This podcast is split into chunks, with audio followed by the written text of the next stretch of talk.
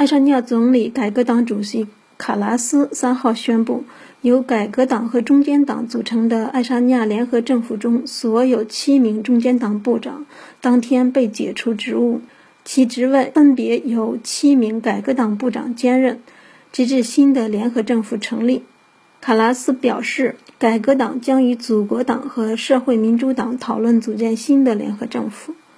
本月一号。爱沙尼亚改革党支持并以爱沙尼亚政府名义提出的幼儿园教育法案，在议会投票表决中，因中间党和反对党保守人民党的反对而未获通过。另外，在中间党和所有反对党支持的家庭福利法案草案问题上，改革党持不同意见，双方陷入僵局。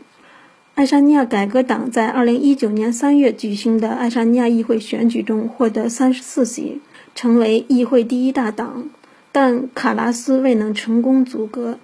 中间党主席拉塔斯于当年4月成立由中间党、保守人民党和祖国党组成的联合政府，并出任总理。2021年1月，拉塔斯因中间党可能涉嫌腐败辞去总理职务，随后。卡拉斯成立由改革党和中间党组成的新执政联盟，卡拉斯出任总理，十四名部长职位由两党均分。同年三月，拉塔斯当选爱沙尼亚议会议长。新华社记者顾春菊从塔林报道。